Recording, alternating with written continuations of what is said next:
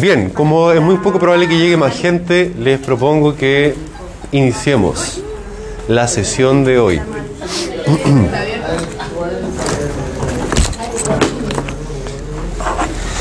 Bueno, para cerrar con broche de oro, para cerrar con broche de oro este, este semestre de patología general, vamos a hablar de una gran enfermedad, gran enfermedad, maldita enfermedad, que es la Diabetes. diabetes. Como le decimos, ¿cierto? Diabetes. Diabetes. Eh, ¿Qué sabemos de la diabetes? ¿Qué sabemos? ¿Ah? ¿Qué, qué cosa? ¿Qué está preguntando? Es que igual escuchaba que muchas personas dicen diabetes. Sí, sí. No, pero lo correcto es diabetes. Diabetes. Yo digo diabetes. En Chile, Diabetes. en Chile le decimos diabetes, sí. Pero es diabetes. Diabetes. Yo no conozco el Chile. Sí. Eh, ya, ¿qué sabemos de la diabetes? La tiene mi abuela. Que mi abuela la tiene. Ya, lo cual no es menor, lo cual no es menor porque la diabetes sí aumenta el riesgo de diabetes con la edad. A medida que vamos envejeciendo, también nuestro metabolismo tiene más riesgo de caer en esto. Nick Jonas igual la tiene. Y Nick Jonas también es un famoso diabético. Diabetes tipo 1, justamente. Entonces nos va saliendo la noción de que hay tipos de diabetes, ¿cierto? Hay tipos de diabetes, no todas las diabetes son iguales. Ah, ¿Qué más sabemos de la diabetes? Es hereditaria. Sí, se puede heredar. No todos los tipos de diabetes son hereditarios, algunos sí, otros son más hereditarios. ¿Pero son hereditarias o hay como más la Muy buena pregunta, ambas. Ambas. Eh, ambas dos. ¿Qué día era? Dígame. tipos de diabetes ¿Ah? ¿Cuántos tipos de diabetes? Muchos, pero hay cuatro grandes grupos. Cuatro grandes grupos de diabetes. Igual hay como varias etapas previas a la diabetes. Así es, justamente, pero eso también depende de la causa de la diabetes, de la etiología de la diabetes. No sé, es que yo tenía un amigo que tenía como pre, pre-diabetes, una Sí, cuestión así. sí. Y de ahí se empezó como a cuidar y hacer ejercicio, casi no comía. Y se puede revertir absolutamente el estado, el estado de prediabetes. Ah, bueno, ¿qué más sabemos de la diabetes? ¿Qué sigue? ¿Ah? Yo pensé que usted estaba como en Australia, sí. Yo pensé que usted estaba así como en Nueva Zelanda. Hace años que no la veía. La semana. Hace años que no la veía. ¿Hace años? Sí. Años. Sí. Sí. Otro más por allá. Eh, bueno, ya. La diabetes es una enfermedad que es una enfermedad del metabolismo. Cuando hablamos del metabolismo tenemos que pensar en lo más obvio, ¿cierto? Con la diabetes, lo primero que a lo que lo asociamos que es la el azúcar, en palabras coloquiales el azúcar. Eh, El término correcto es la glicemia. Más correctamente hay que hablar del metabolismo de los hidratos de carbono. Metabolismo de los hidratos de carbono. Pero también puede haber alteración de otros metabolismos. ¿Cuáles podrían ser esos? ¿Cuál dijo? Metabolismo, sí, bioquímica. Metabolismo, así como está el metabolismo de los hidratos de carbono, también está el metabolismo de los lípidos, muy bien, y de de las proteínas, exactamente. ¿La diabetes igual se asocia a la diabetes? Y la diabetes justamente es una enfermedad del metabolismo que afecta los tres tipos, los tres metabolismos, solo que centralmente afecta el de los hidratos de carbono, ese es el central, pero también afecta los otros dos componentes. Eh, se define, por tanto, ¿cómo se llama el, el mono? El tema del... Una mona de LOL. Es una mona de LOL, sí. ¿Usted juega LOL? ¿Usted juega LOL? Ah, yo no juego LOL. Pero me lo, pidieron el año pasado, así que la hice de LOL. Eh, bueno, se define la diabetes como un trastorno metabólico heterogéneo, es decir, con muchas eh, manifestaciones eh, de diversas presentaciones, caracterizado con un hallazgo fundamental de hiperglicemia crónica, es decir, aumento de la glicemia con el tiempo. Uno diagnostica diabetes cuando diagnostica una elevación de glicemia elevada en el tiempo. Es decir, no basta, salvo algunos casos bien fundamentados, no basta con decir, hoy tengo el azúcar alta, hoy tengo diabetes. Salvo algunos casos más puntuales, digamos. Pero tengo que demostrar la hiperglicemia crónica. Muy bien. Ah, y ahí bien dice metabolismo de los carbohidratos, grasas y proteínas. Ahora, como estamos viendo fisiología, ah, patología, pero en el fondo es casi lo mismo, eh, el límite está en la normalidad y en la anormalidad, tenemos que remitirnos a de dónde viene el metabolismo de los hidratos de carbono, de qué depende. ¿De qué depende, por ejemplo, la glicemia? ¿De qué depende?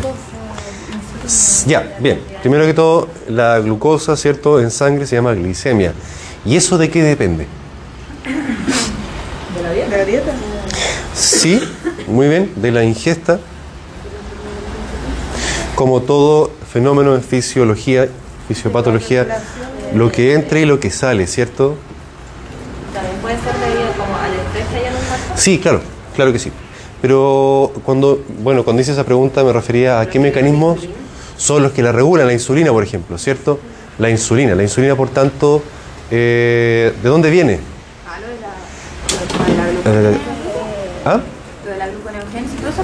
Ya, sí, sí. Hay que sí o sí relacionarlo con lo que sabemos de bioquímica, la gluconeogénesis, la glicólisis, eh, el glicógeno. ¿Qué le pasa? Eh, ya, ¿qué, órganos participan en todo ese proceso?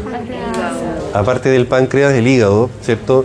También el riñón, los riñones, eh, el tejido adiposo y el músculo, que habitualmente los pasamos de largo, pero la verdad es que son fundamentales, fundamentales para el desarrollo de la enfermedad, la diabetes, y la musculatura para el control del metabolismo, no solo hidratos de carbono, pero, pero sí, digamos, para lo que nos interesa ahora, e incluso el intestino, no solamente en términos de la absorción de sustratos, sino que también el intestino libera, sintetiza una cantidad importantísima y muy relevante de hormonas y mediadores metabólicos.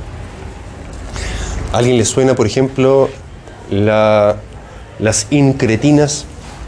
A lo mejor la vieron por ahí en bioquímica, ¿no?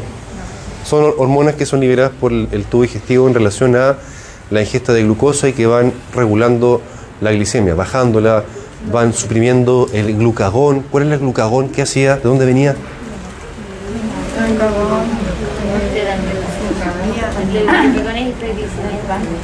Es hiperglicemiante, muy bien, y se origina.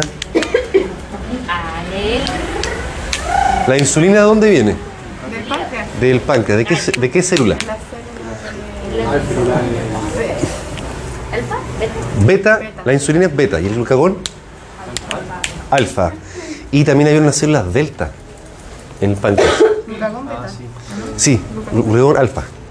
Ah, alfa. Alfa, glucagón, beta, insulina y las delta. ¿Qué liberaban las delta?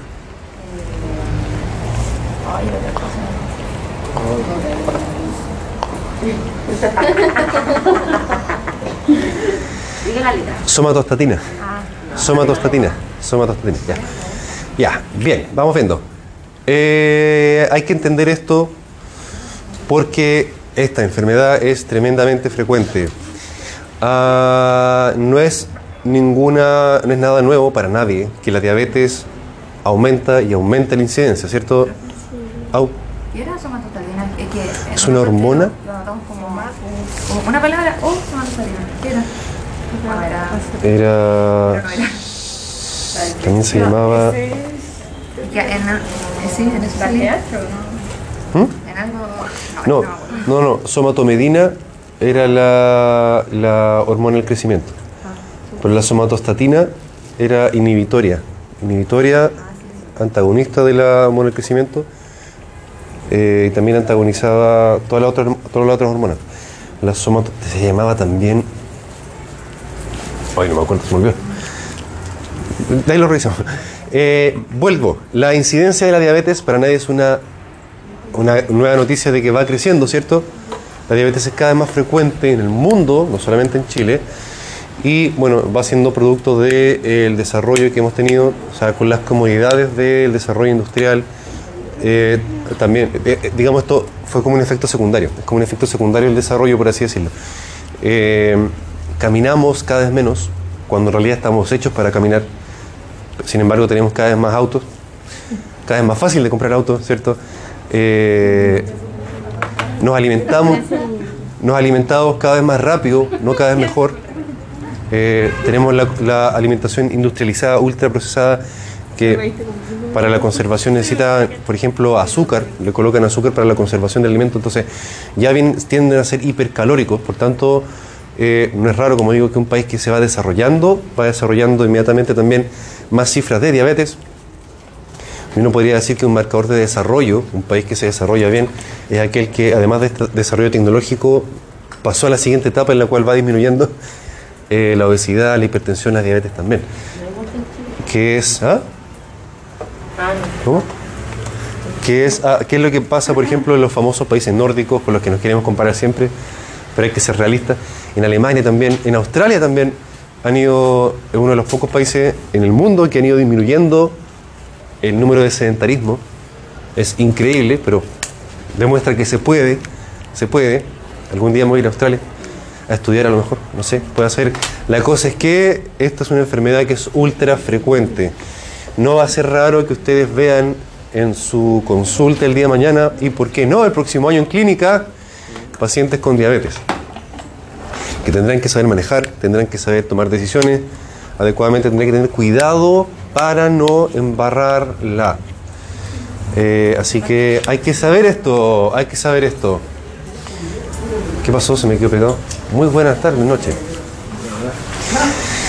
Eh, la diabetes, además de, además de diabetes per se, digamos, ¿qué, qué pasó? Me voy a acomodar así.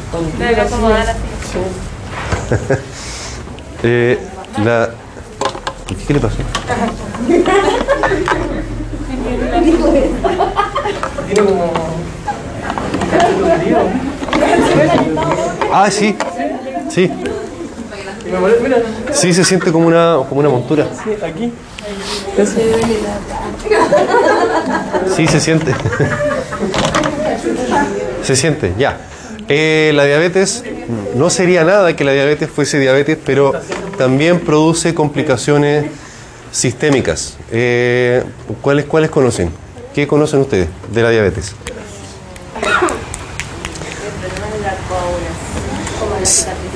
No, o sea, sí, la entendemos así, pero no es que se altere la cicatrización tanto como, tanto como lo que se altera, sí, realmente la diabetes es la microcirculación, porque lo que se daña es el endotelio. Con las sensaciones térmicas. Sí, muy bien, lo que se llama neuropatía, neuropatía diabética. Eh, porque hay varias personas que después presentan, o sea, con diabetes que después presentan como pérdida de la memoria. O sea, como se me olvidó la palabra de los Demencia, puede ser. Eh, por lo mismo, porque si mi cerebro está menos irrigado o menos bien irrigado, entre comillas, eh, es más probable que eh, mi cerebro funcione más lento. Y eso implica todas las funciones, la concentración, la memoria, el ánimo también podría ser. Eh, pero bien, lo que sucede con la diabetes es que se altera la microcirculación a nivel sistémico y eso va a generar problemas circulatorios a nivel cardíaco, a nivel cerebral, lo cual nos puede llevar a un infarto o un accidente vascular, que son los dos grandes fenómenos que marcan, digamos, el riesgo cardiovascular, que es lo que más problemas nos genera en todo el mundo. Los seres humanos de lo que más todavía nos morimos, aunque ha ido cambiando un poco el, el perfil epidemiológico, de lo que más nos morimos es de infartos, tanto el corazón como el cerebro. Pero también se pueden afectar otros órganos, tales como los riñones, enfermedad renal crónica, con llegando incluso a la diálisis. ¿Quién conoce la diálisis? ¿Qué es la diálisis? Cuando el riñón no puede funcionar. Sí. Que ir, o sea, tiene ir como, o sea, depende de la, la gravedad, tiene que ir días. Exactamente. Los riñones pierden la capacidad de filtrar, por tanto hay que suplir esa función conectando a la persona a una máquina que filtra, que dializa. Eh, Entonces es una carga de enfermedad para el sistema, pero por supuesto que también es una carga vital, digamos, para la persona y para su familia Tremenda, tremenda. Eh, y así también, ¿se acuerdan que hemos visto fotitos de extremidades inferiores negras con... ¿Ah? ¿Qué, qué pasó? No, que a los diabéticos igual les pasa eso, tienen heridas. Sí. Gangrena, pie diabético, No se siente nada. úlceras también. Así es. Eh, la persona, por ejemplo, sale. ¿Va? ¿Qué pasó? Sale de la casa. Eh, y no quiere mostrarme la foto. Ahí está. Eh, la persona puede salir de la casa, se le mete una piedrita en el zapato, no la siente. Y puede, como tiene una alteración de la microcirculación, que es lo que pasa con la diabetes, eh, se ulcera, se necrosa, se infecta y eso se llama gangrena. Eh, necrosis con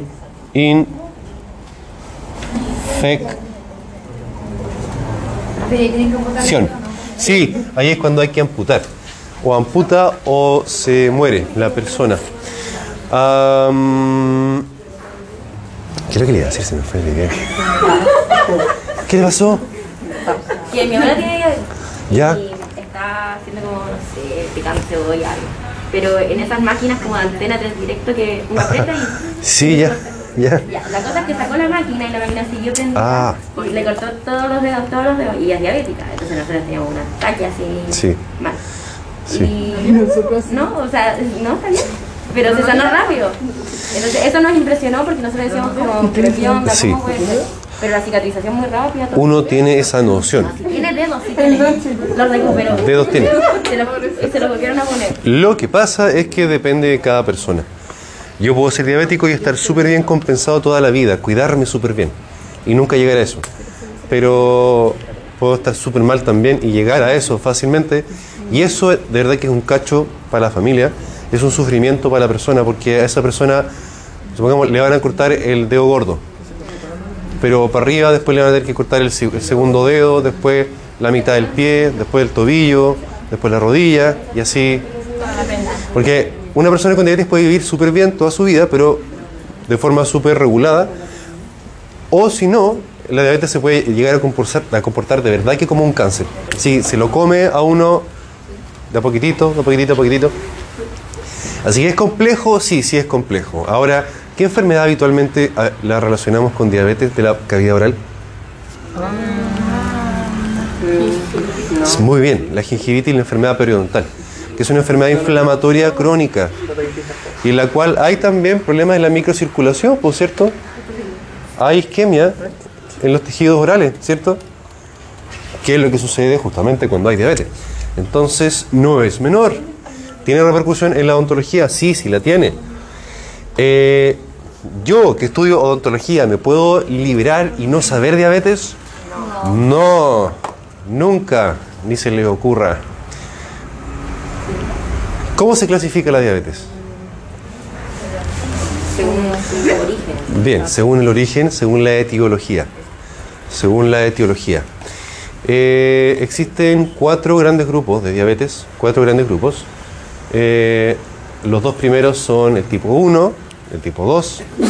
Salud. Luego está eh, otros diabetes tipos específicos, el tercer grupo y el cuarto grupo que es diabetes gestacional, la diabetes de la embarazada. Muy bien. En la diabetes eh, del embarazo, las guaguitas, ¿cómo nacen? Sí, tienen riesgo, de hecho, desde que son embriones, uno, dependiendo de las enfermedades que ha tenido la mamá, desde que uno es un embrión, puede nacer con riesgo de desnutrición o malnutrición, obesidad, diabetes también, infarto, etcétera, etcétera.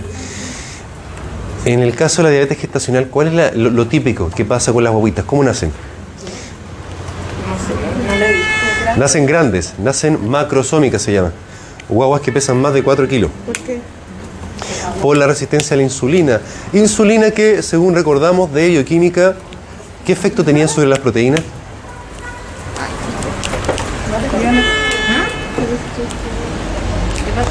Insulina y proteínas. ¿Cuál es el efecto de la insulina con las proteínas? ¿Ah? No sé, me saqué entre cuatro. O sea, no se exime. No, Oh, es que mi amigdalitis no. Entonces, Yo te acercaré con COVID vez. no, no tenía COVID. ya, pero no importa. Sí, igual le va a ir No, vamos a pelear, vamos a empezar a pelear. Vamos. Ya, la insulina, la insulina es anabólica. La insulina es una hormona anabólica. La insulina hace que las proteínas crezcan, el músculo crezca, eh, la guagua crezca eh, y también que la grasa crezca. La insulina dentro de los efectos que tiene es que frena la lipólisis, o sea, evita que la grasa del tejido adiposo se libere a la sangre. La, man- la mantiene ahí guardadita. Eh, de ahí que si una mujer embarazada tiene diabetes y tiene, digamos, exceso de insulina por esa diabetes, eh, su guagua va a crecer más grande, va, va a crecer más durante la vida intrauterina. Tablita con los tipos de diabetes. Ah, factores de riesgo de tener diabetes son los clásicos, los que todos sabemos, vamos aprendiendo por cultura general incluso, y que además que los vieron también en prevención. Prevención, ¿o no? En introducción, eh, obesidad, hipertensión, factores familiares, tabaquismo. ¿No? No, no lo vimos pero según yo es como lo típico, como la familia. Sí, lo típico, es lo típico. Digamos, lo que ya sabemos todos por cultura general. Porque así de frecuente esta enfermedad que es parte de la cultura general. En el fondo démonos cuenta de aquello. Ya, vamos, etiología. ¿Cómo se va generando la diabetes parte por parte? La diabetes tipo 1, que es la diabetes que tiene el diabético más famoso del mundo, que es Nick Jonas. Así es. Eh, ¿Ah? Le voy a poner. Podría ser una pregunta de test, justamente. ¿Cómo se llama? Eso, está entretenido, me gustó. Le gustó porque es sanguinaria. Sí. Los que vinieron se salvan, los que no. ¿Te parece? ¿Cómo? Está bueno. Ya, vamos viendo. Eh, diabetes tipo 1, la diabetes que configura el 10% más o menos de todos los casos de diabetes, no es tan frecuente, pero no deja de ser menor. O sea, Nick Jonas tiene diabetes tipo 1. Eh, se, bueno, antiguamente se conocía como diabetes juvenil porque era la diabetes que habitualmente aparecía en la infancia y o adolescencia, pero eh, no es exclusiva de la infancia o adolescencia. A los 40 años uno podría tener diabetes tipo 1 igual. Eh, a su vez, la diabetes tipo 1 se subdivide en tipo 1A y 1B. La 1A es la inmunológica, la, típica, digamos, la más clásica que uno, también por cultura general sabe que el páncreas se destruye, pero por un fenómeno inmunomediado, donde se pueden generar autoanticuerpos contra la célula beta pancreática. Ah, similar a lo que pasaba con una enfermedad de la glándula tiroides, que también era inmunomediada y que se llamaba como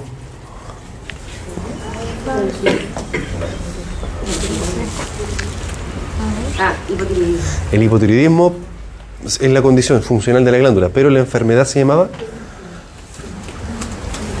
tenía un nombre propio, un nombre oriental. Hashimoto, muy bien. Muy bien, enfermedad Hashimoto. Se genera un autoanticuerpo dirigido contra la célula eh, folicular. En este caso, se genera un fenómeno autoinmunológico dirigido contra la célula beta del islote pancreático. En tanto que la 1B se le denomina idiopática, eh, puesto que, bueno, igual se afecta el páncreas, igual falta insulina. Otra cosa que tienen en común es la cetosis. ¿Qué significará cetosis? Cuerpos cetónicos, muy bien. ¿Por qué se generaban cuerpos cetónicos en la diabetes? Oh, sí lo vimos. Sí, lo vimos. Porque había un problema en la proteína que se transporta. Había... Porque los cuerpos cetónicos en el cerebro.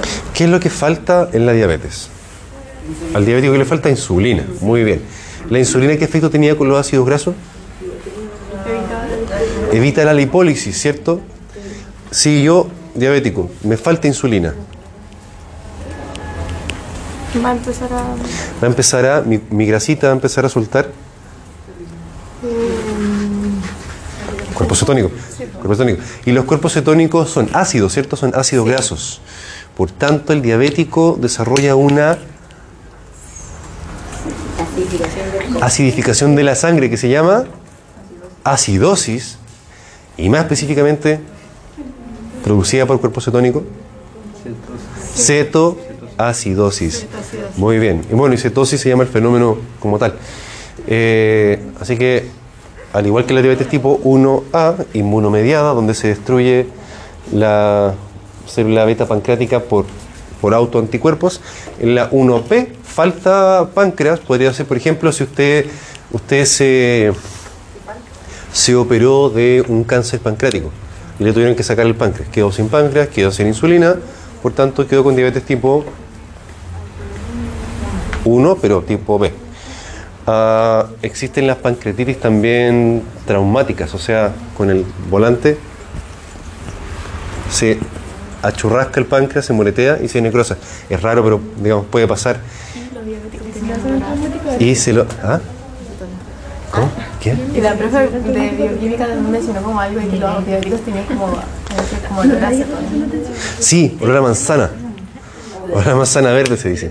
El diabético cuando está, cu- cuando está descompensado. Cuando está descompensado justamente por, por, el- el- por los cuerpos cetónicos se dice que tiene olor a manzana verde. Pero es como decía que tenía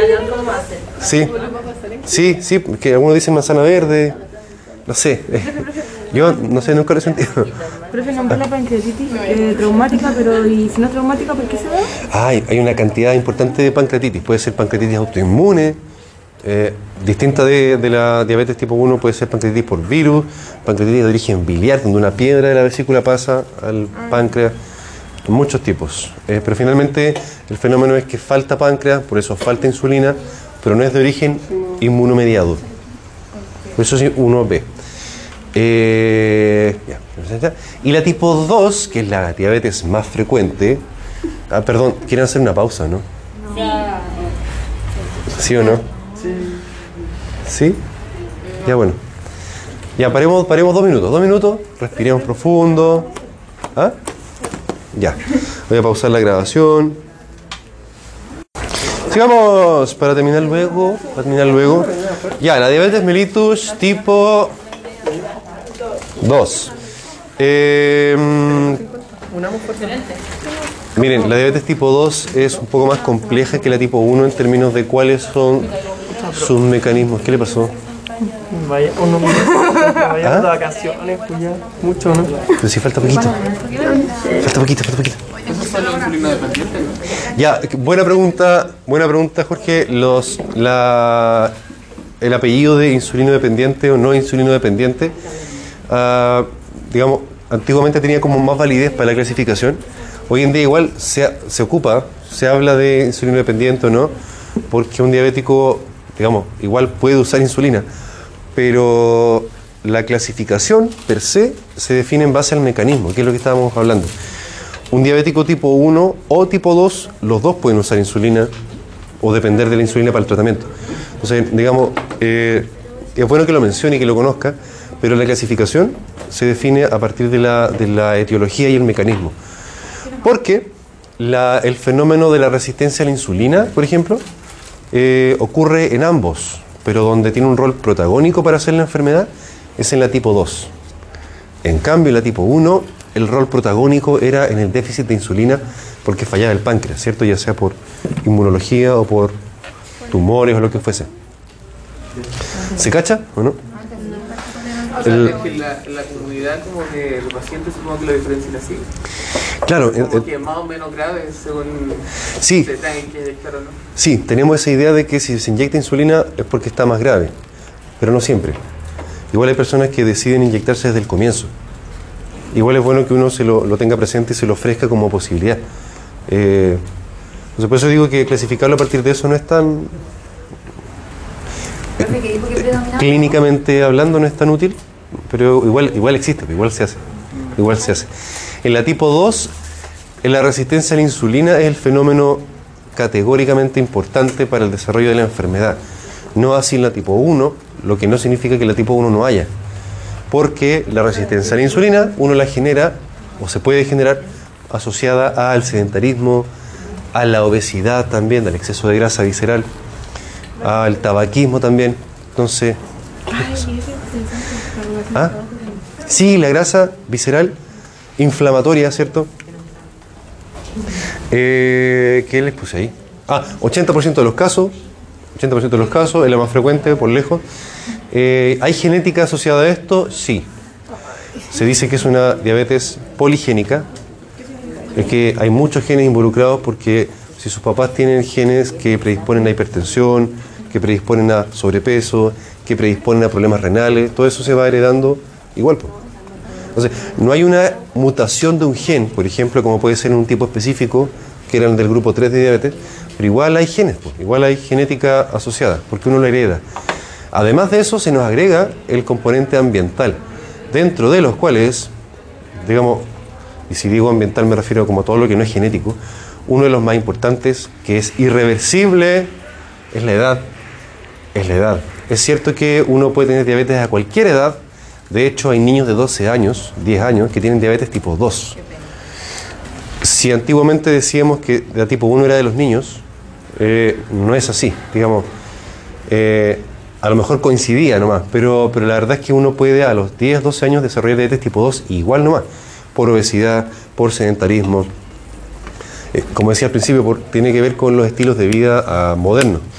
Vivimos un mundo in- industrializado donde dormimos poco, estamos expuestos a un montón de pantallas, los niños en vez de jugar entre ellos a veces les chantan la pantalla y...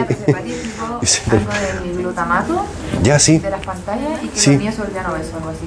sí, Dijo como, que lo dijo como en dos segundos, dijo como glutamato, pantalla, ¿eh? Es-.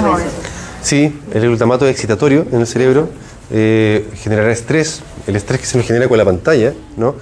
Y ese estrés, por diversos mecanismos, hace que uno también aumente el apetito, aumenta el apetito y uno ingiere más alimento, con lo cual aumenta el peso, con lo cual desarrollamos obesidad, con lo cual desarrollamos también diabetes. Entonces, bueno, como dije, esta enfermedad se nos viene asociada como al estilo de vida moderno, industrializado. Pero puede suceder a cualquier edad. Ahora, eh, como dije hace un ratito, el grupo 3 son tipos específicos de diabetes donde hay asociado un gen, por ejemplo, una mutación, una enfermedad autosómico, eh, genética, la antiguamente llamada MODY, diabetes, eh, ¿cómo era? Maturity Onset Diabetes of the Young, diabetes, diabetes juvenil de aparición tardía, ¿cómo era? No, es al revés, es como, es como diabetes de la diabetes de- del viejo, pero que aparece en el joven. Pero no es lo mismo que la diabetes tipo, es un tipo específico de diabetes, es un tipo aparte. Tipo 1, tipo 2, otros específicos y la diabetes gestacional, que como dijimos hace un rato, se caracteriza porque la, la embarazada desarrolla la enfermedad, que habitualmente se eh, revierte cuando, cuando sale la guagua, ¿no? cuando termina el embarazo, pero algunas mujeres igual desarrollan diabetes gestacional a pesar de haber interrumpido el embarazo, de haberse terminado el embarazo, de haber nacido la guagua. Ah, ¿Cómo se genera la diabetes ahora? ¿Cuál es el problema? El fenómeno central por el cual se eh, encontraba la diabetes era con la hiperglicemia crónica, ¿cierto? Entonces la Dígame. diabetes gestacional solamente afecta a la embarazada. Sí, O sea, aparte de que el bebé sale ma- ¿cómo era? Macro- macrosómico, sí, macrosómico. sí. Eh, Es como la única que la afecta y eso en que influye que haya sido macrosómico. O sea, la guagua macrosómica tiene más riesgo de tener una hipoglicemia cuando nace, por ejemplo. Una guagua con hipoglicemia es una guagua que se va a morir si no se interviene luego, digamos. Y también tiene riesgo de ser enfermedades más adelante. Diabetes, obesidad, infartos también, hasta depresión. ¿Ah? Porque está en un estado, eh, dentro del vientre materno, está en un estado hiper, hiper, hiperinsulínico, hiperglicémico. Entonces cuando sale de la mamá, tiene mucha insulina dando vuelta en su propio cuerpo, la, la guagua, tanta que como ya no tiene el, el- el- digamos, el aporte de glucosa de la mamá, ¡pum!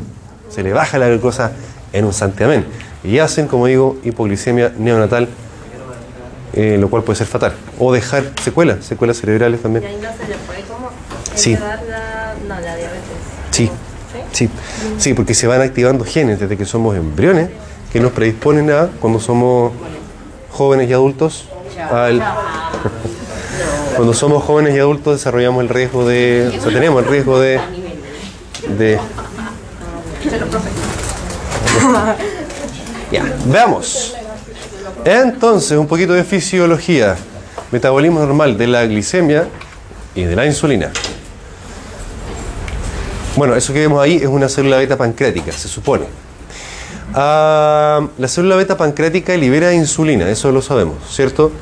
Ahora, la insulina, ¿mediante qué mecanismo se regula? ¿Cuál es el...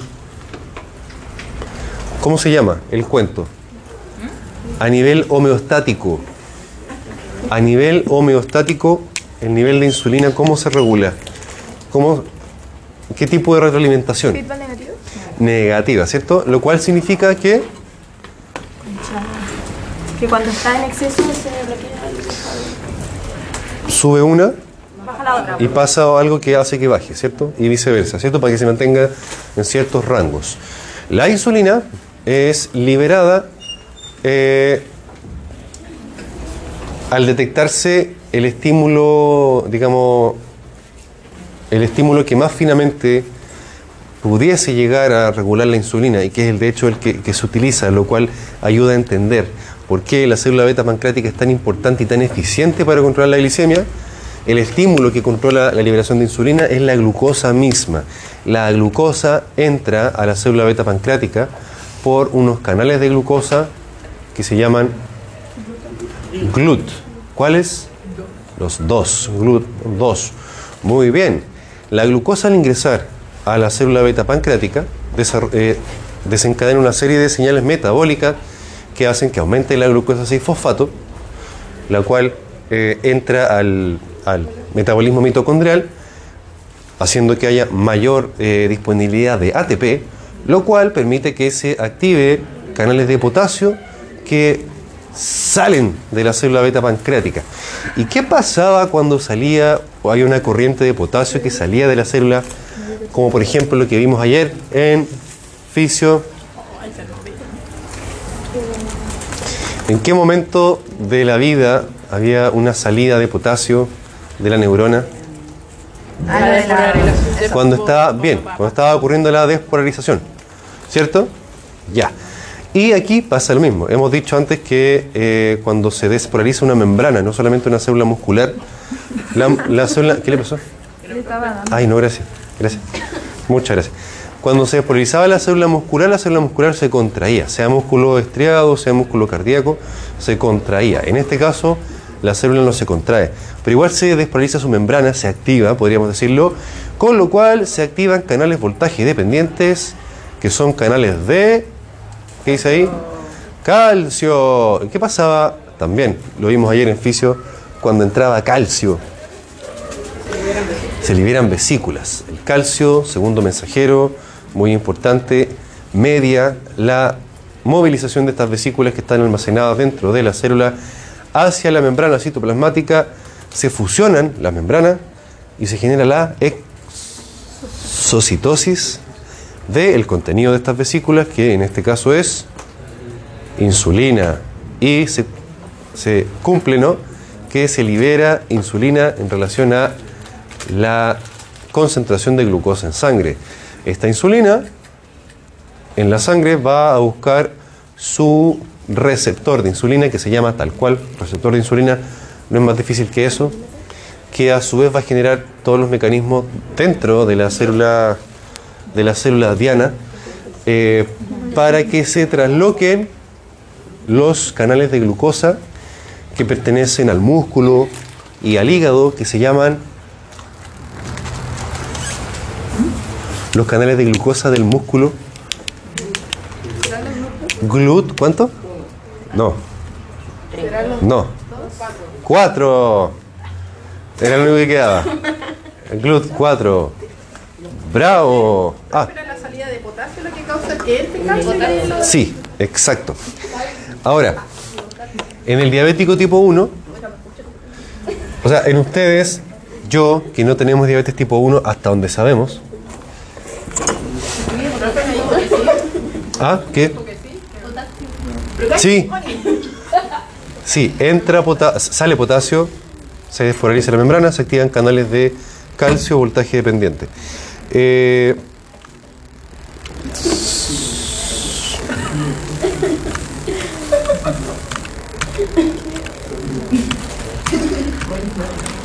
Ah, me quedó.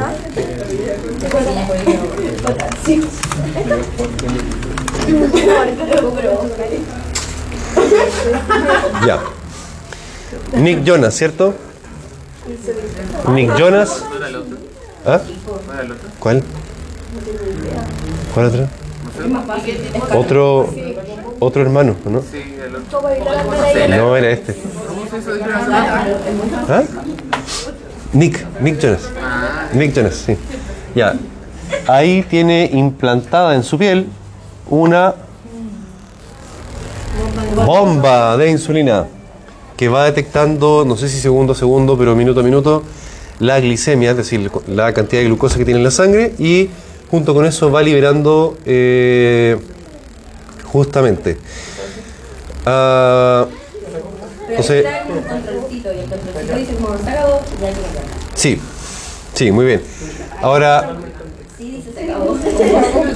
eh,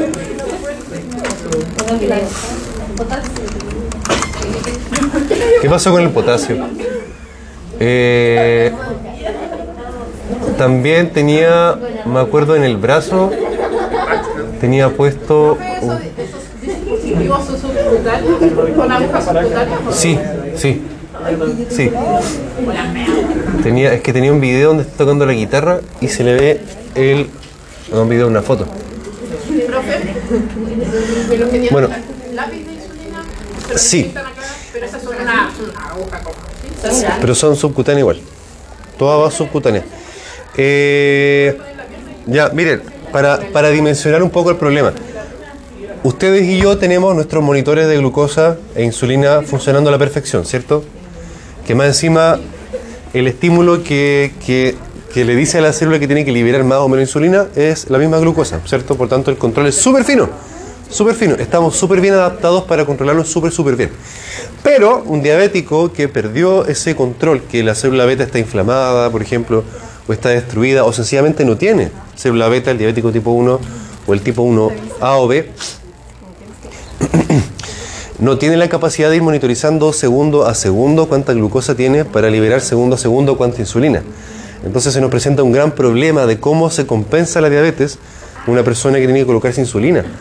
Porque, o sea, tampoco es viable estarse pinchando la guata todo, un minuto cada hora, 60 pinchazos por hora.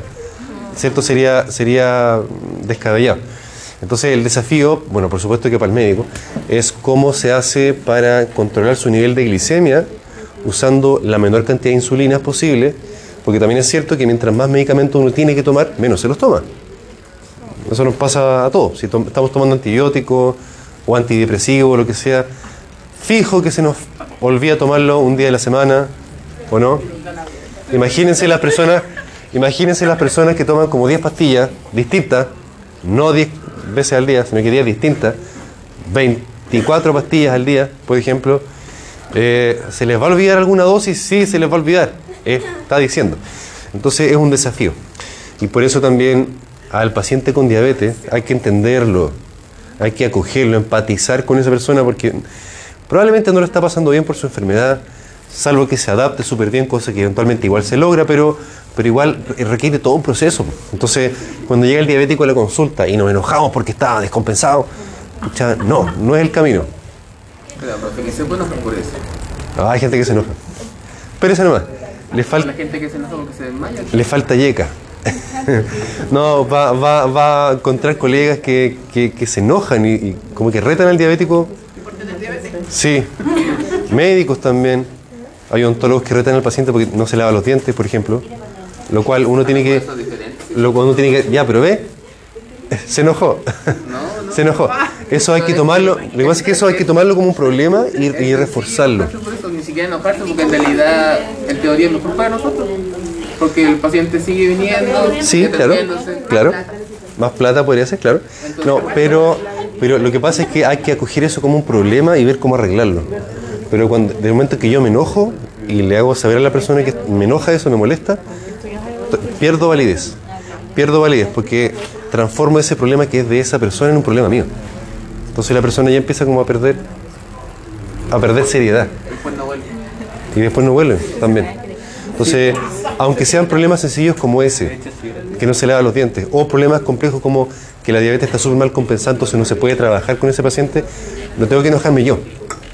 Tengo que, cara de póker, hmm, está este problema, hay que arreglarlo. Por eso, insisto, es un, es un cuento, es un cuento. Porque más encima teniendo todo este conocimiento que están teniendo ustedes ahora, adquiriendo el cómo, cómo se genera la diabetes, eh, es, es- complejo cómo manejo todo esa, ese nivel de conocimiento y me planto frente al paciente como alguien amigable, confiable, en que, en que le puede contar las cosas para poder trabajar a gusto. Es un, son desafíos, son desafíos del día a día. Ah, La pregunta muy obvia que sí. Pero habrá medicamentos que como que no se les pueden recetar a los, a los diabéticos, en este caso como, como en el caso odontológico, como no sé, Mm, como- no tanto. No, pero es bueno que lo tenga presente. Pero afortunadamente, por lo menos en la era moderna, no. Como que no. No pasa. Ah, va. Se me quedó el Nick Jonas. Vamos a avanzar, vamos a avanzar. Miren, la insulina, cuando es liberada por la célula beta pancreática, esta es como una curiosidad bioquímica. Eh, primero se, sintetiza como pre-proinsulina, que luego es pierde la cadena peptídica que está aquí en blanco y se transforma en proinsulina. ¿Qué pierdo? La, la cadena peptídica, la señalizadora, la primera, la que aparece aquí en blanquito. Esa es escindida por enzimas pancreáticas ah, y se transforma en proinsulina. Y esta proinsulina, cuando se libera, se libera ¿cierto? estas dos cadenas solamente, que son las que conforman la, insulina activa, la que se puede unir a su receptor, pero también se libera a la sangre esta otra cadena, la que está en amarillito, que se llama péptido C. ¿Por qué eh, mencionamos el péptido C? Porque toda vez que se libera insulina desde el páncreas, junto con la insulina se libera péptido C. Ahora, si yo estoy estudiando a un paciente por un problema de la insulina y le hago exámenes y aparece la insulina alta y el péptido C también alto, ¿de dónde viene esa insulina? De la. Del páncreas. Porque desde el páncreas se libera insulina con péptido C. ¿Cierto? Ahora, si a ese mismo paciente le hago un, examen y aparece la insulina alta, pero el péptido C bajo, esa insulina no viene del páncreas. A lo mejor se la está pinchando y no la ha dicho nadie. Uh, puede ser.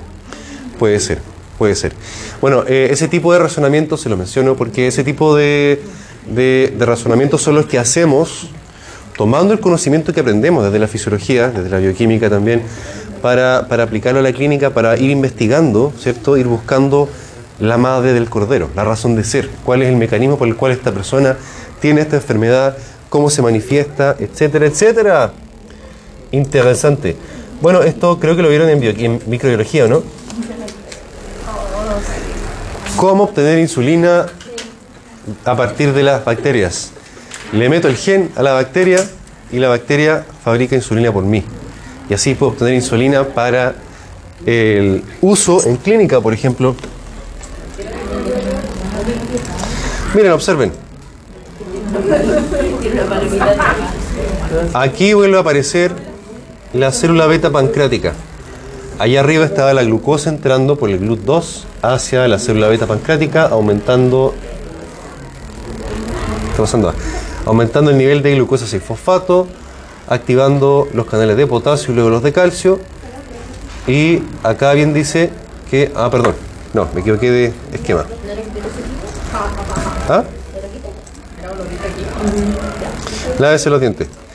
Eh, en el plasma la insulina actúa con su receptor, el cual está asociado a tirosinquinasa.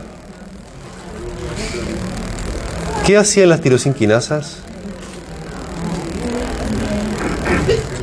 Profe, ¿el plasma actúa con el receptor? Sí, pu. busca a la célula que tenga receptor de insulina. Ya, y adentro está asociado a tirosinquinasa. El dominio intracitoplasmático del receptor, asociado a tirosinquinasa. Cuando un receptor estaba asociado a tirosinquinasa, ¿qué hacía? ¿Qué podía hacer?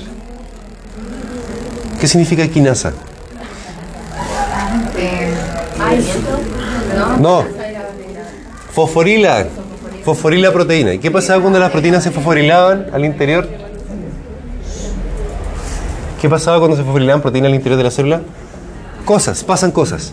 Pasan cosas. En este caso lo que pasa es que se termina por traslocar vesículas que están al interior, almacenadas de la célula muscular, por ejemplo, o la célula hepática, y se traslocan hacia la célula, la célula, la membrana citoplasmática de la célula, los GLUT4. Y eso es lo que hace que la insulina estimule la absorción, la chupación de glucosa por la célula muscular. Lo mismo, lo mismo se genera a nivel muscular cuando usted hace ejercicio, cuando usted hace pesa o lo que usted quiera hacer. Los músculos son estrujados y estos receptores son llevados a la membrana citoplasmática. ¿Ah? ¿Qué estimulaba? Eh, la chupación de glucosa. ¿Cómo lo voy a anotar así? La, ya la absorción, la, absor- la captación, la captación de glucosa. Lo dije solo para que pescaran un poquito más. Ah, miren, ahí, ahí tenemos la insulina al centro, ¿cierto? ¿Ah? Anda los ojos.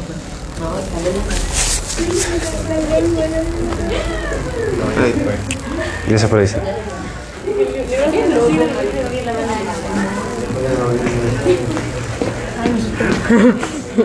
El, el ojo.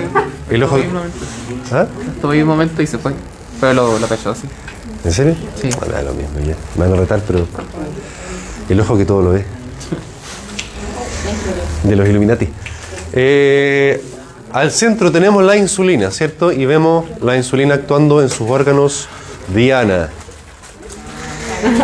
¿Cuáles son estos? El hígado, aparecen acá el hígado, el tejido adiposo y el tejido muscular. Ya, un diabético que no tiene insulina, que tiene poca, o que funciona mal, la insulina, ¿qué le pasa con su hígado y la glucosa?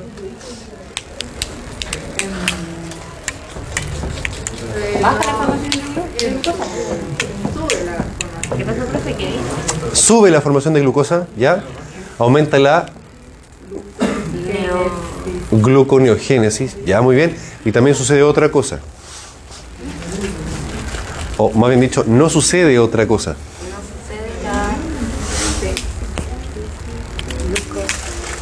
La captación de glucosa, ¿cierto? No, entra glucosa al hígado. Eh, eso con los hidratos de carbono. ¿Qué pasa a nivel de tejido, tejido adiposo? ¿Qué sucedía? No hay insulina en el diabético, por tanto, Que disminuye la lipólisis y aumenta el... al revés. Disminuye la... Aumenta la lipólisis, la, la insulina frenaba la lipólisis. La insulina, como es anabólica, hace que la molécula grande se quede grande, ¿cierto? Si hay insulina, queda almacenada la glucosa ahí, en, la, en el tejido adiposo. Como. Como no hay insulina, se, fre- se, se libera la lipólisis. Por tanto, empiezan a salir ácidos grasos a la sangre, triglicéridos y ácidos grasos. Y ocurre la cetoacidosis, eventualmente, eventualmente. Entonces, si yo le hago un... Si yo, ah, Sin insulina la lipólisis sube. sí, se desestabiliza la grasa, se desarma la grasa. Pero eso no es bueno. Ah, porque la insulina la. Exactamente, porque es anabólica. Ahora, la, si yo le hiciera un perfil lipídico a una persona con diabetes, ¿cómo podría encontrar su colesterol? Alto. ¿Por qué? Porque así es la vida. Porque no tiene insulina y la insulina es la que inhibe la. Porque no hay insulina y la insulina inhibía la lipólisis y si no hay insulina va a haber lipólisis, por lo cual va a haber aumento de, De la grasa, de los lípidos. de los lípidos en sangre. Muy bien, va a haber una dislipidemia. Ahora, ¿qué pasa? ¿Qué pasó?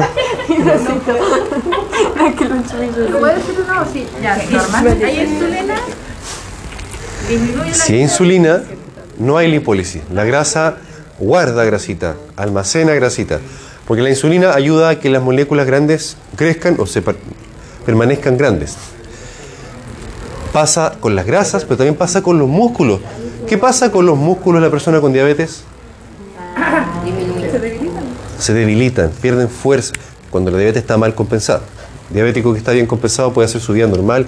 Nick Jonas, Nick Jonas vive. Él- él no, no, no. Nick Jonas es millonario, entonces, ¿con plata todo se soluciona? No. No. No. No. No, hay que ver todos estos reality de gente rica y famosa y están todos mal de la cabeza. No. No. Bueno, ya él no. Bueno, ya él no. Ah, mal no lo pasan, pero uno nunca sabe. ¿ah? Yo le, le apuesto que tiene una serie de problemas y traumas internos que no los tratan de llenar con.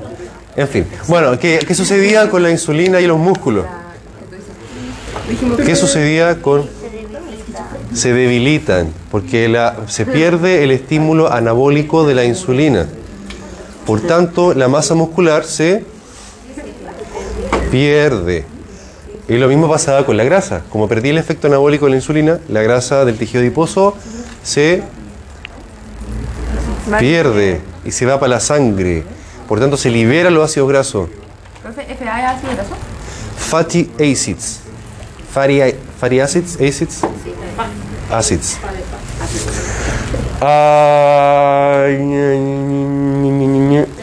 No, no, no, no. No. Ah, sí, queda mucho. Pero no se preocupen. Porque solo quiero. Solo quiero. Acá.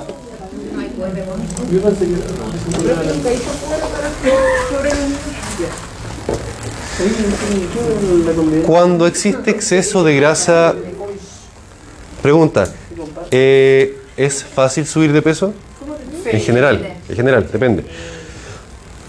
¿Y es fácil perder peso? No, es muy difícil. ¿Por qué pasa esto? Porque la grasa que tenemos nosotros es una grasa que está hecha para sobrevivir. La grasa está hecha para sobrevivir en el frío, en- ante la escasez, etc.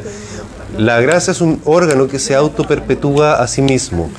La grasa libera mediadores inflamatorios y moléculas que hacen que incremente la captación y que finalmente, bueno, una serie de fenómenos que hacen que uno coma más para poder, para poder ingerir más, para poder almacenar más, para sobrevivir. Como digo, la grasa es un, es un órgano que quiere sobrevivir. Eh, tiene muy poca irrigación, por ejemplo. Es una. Es fácil que entre grasa, pero es difícil que salga del tejido adiposo. Este fenómeno de inflamación crónica que se genera por la liberación de todos estos mediadores inflamatorios que son propios de la grasa visceral, no el rollito, sino que la grasa que está dentro. La grasa del tubo digestivo, la grasa del hígado, la grasa de los riñones, la grasa metabólicamente activa. La, eh, se me fue la palabra, pero, pero es una grasa que decimos que es metabólicamente activa porque libera mediadores inflamatorios los cuales van a generar estrés oxidativo sobre las distintas células, musculares también, pancreáticas también, y eso es lo que termina por dañar las células beta pancreáticas y también aumentar el fenómeno de la resistencia a la insulina. Eh, entonces es el exceso de grasa, es decir, la obesidad, la que fácilmente la que fácilmente nos va llevando al fenómeno de la diabetes. Eh, como dije, típico de la diabetes tipo 2, pero no exclusivo. También una persona con di- diabetes tipo 1 puede tener eh, obesidad y resistencia a la insulina. Y esta es, además, la que se asocia a una enfermedad inflamatoria crónica de la cavidad oral muy conocida. Bien, la enfermedad periodontal. Muy bien. Bien, bravo. Eh, por tanto, ¿estamos ajenos de esto? No. ¿Hay que sabérselo? Sí. ¿Vamos a ver pacientes con diabetes? Sí, también. ¿Hemos terminado? También. ¡Bravo! ¿Cuáles son los, cuidados que tenemos que tener?